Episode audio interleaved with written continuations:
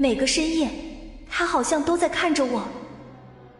欢迎你收听由喜马拉雅出品的爆笑喜剧、现代言情故事《爱未眠》，总裁请温柔。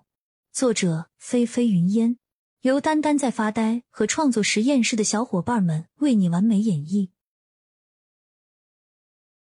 第四十四集，直到沈雨然情绪渐渐缓和下来，不再那么激动了的时候，骆君年才淡淡的开口说道：“沈雨然，曼曼不是你能够招惹的女人，也不是你能对付得了和陷害得了的。”沈雨然愣愣的抬头，依然闪着泪光的双眼看向近在咫尺的骆君年，他好像是竟然一时间都忘了自己刚才是如何的气愤了，怯生生的问道。你什么意思？你自己心里明白，我说的是什么，就是字面的意思。其实，你在他的面前根本没必要做那些多余的举动。你现在要做的就是，自管静静的等着我就好，知道吗？骆君年说完，伸手握扶在了沈雨然的肩膀上，脸上的表情也柔和了许多。可是，只有他自己才知道，此时此刻，他的心思早已经分到了别处。他深知自己根本就没有放下过江曼。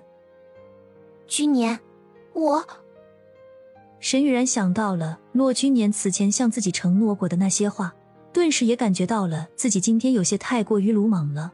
他想着赶紧跟骆君年道歉，但是没想到骆君年却打断了自己的话：“等下，你什么都不要说，什么也不用做，你尽管放心，我有分寸，知道自己该对什么人说什么，做什么。”骆君年一边淡淡的安慰着沈雨然，一边伸手抚去了沈雨然脸颊上的泪珠。沈玉然目光灼灼的仰望着骆君年，欣喜的脸上忍不住扬起了兴奋的笑容。君年，你说的都是真的？真的。好。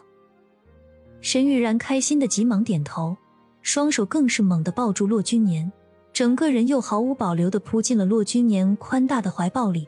一脸的幸福跟得意，我一定全听你的，我会乖乖的，什么也不说，什么也不做。另一边，闹剧过后，离开聚会现场的江曼已经直接回到了骆君莫的大卧室里。一门之隔，相比楼下的热闹喧嚣，这间屋子里边顿时显得格外冷清又寂静了。江曼看了看大床上仍旧闭着双眼。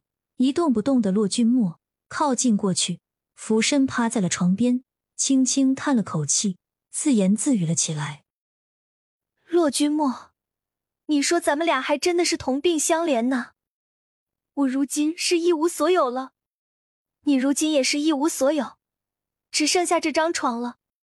不过当然了，幸好啊，你还有我呢。”身心俱疲的江曼也不知道自己什么时候。就不知不觉的睡着了。他更不知道的是，等自己彻底沉睡过去之后，就在这个黑暗的房间里，一道诡异的火光时明时暗了起来，有些骇人，有些惊悚。而传来的冰冷声音，更是让人以为自己遇见了鬼。查到了吗？暗处一个男人如墨色一般的轮廓，嗓音冷酷又带着一丝邪魅。电话那头的中年人应声回答道，声音里还貌似带着些许的兴奋：“已经查到了，也准备好了，随时可以行动。”如同魅影一般的男人许久都没有说话。